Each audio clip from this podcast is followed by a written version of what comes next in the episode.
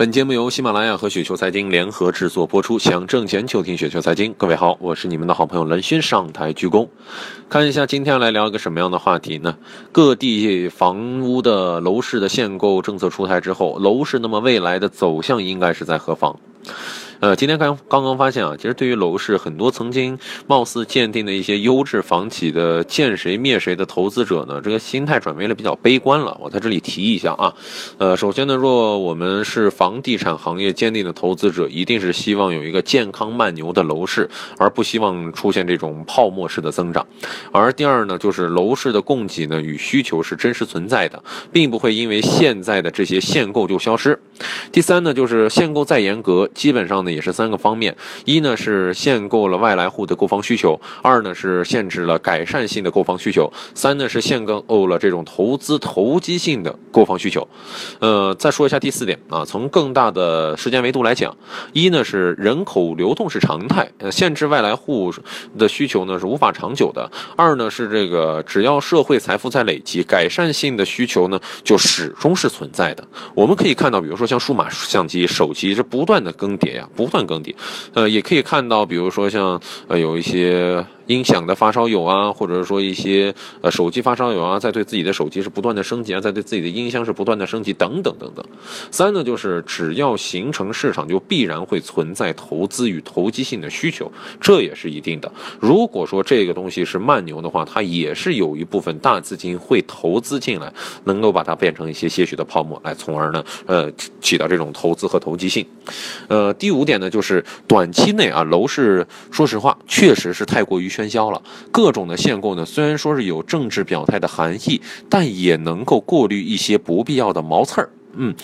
所以说呢，总体来说呢，这个楼市当中啊，还是比较向好的啊，还是积极向好的。呃，另外呢，就是以限制购买应对楼市的磅礴的需求，只能说是一时之举。切实的工作呢，应该是增加供应啊。比如说现在可能有人会说啊，这个楼房盖的已经很多了呀，但是你真正走进这个售楼大厅的时候，你问，你说，哎呀，你看这个刚盖起的楼房现在有吗？呃，销售人员百分之八十告诉你啊，还剩两套啊，那是等于他的这个手里面呢是握着房源。很很多的呢是没有打开，没有放映，而第七点呢，就是对于大多数的这种快周的，比如说大多数的这种快周转房企来说呢，呃，不存在这个养地赚差价的经营风格，更多的呢是以土地为原料进行深加工之后再处理。呃，这个意义上来说呢，这些快周转房企呢，可以理解为是制造业类的公司。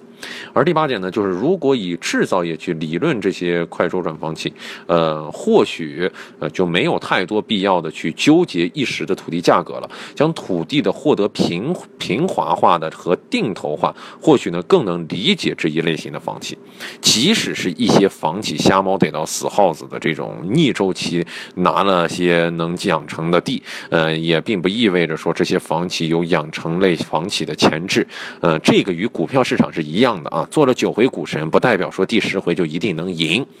啊，有可能还第十回是赔的稀里。哗啦的，而最后一点呢，就是即使说是一些房企呢，因为部分区域的土地资源告急而不得拿以拿到了这种高价地，我之前说过啊，已经成为了这种呃成型的市场，必须要坚守，哪怕亏钱，人必须要养着，市场呢必须站着，口碑必须拥有着。呃，做外贸的同学呢，可能应该比较了解这一点了。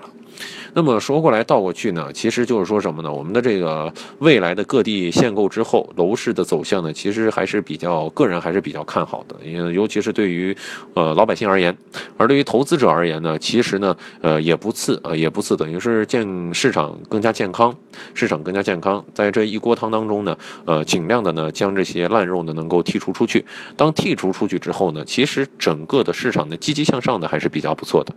另外呢，其实关于到呃。这些，尤其是二套房，二套房有一些的政策呢，可能封住了二套房的杠杆，扼杀了最主要的购买力，甚至呢，连真离婚的二套房的门槛呢都有所提升了。呃，然后呢，就只剩下说是不需要杠杆的富有阶层了，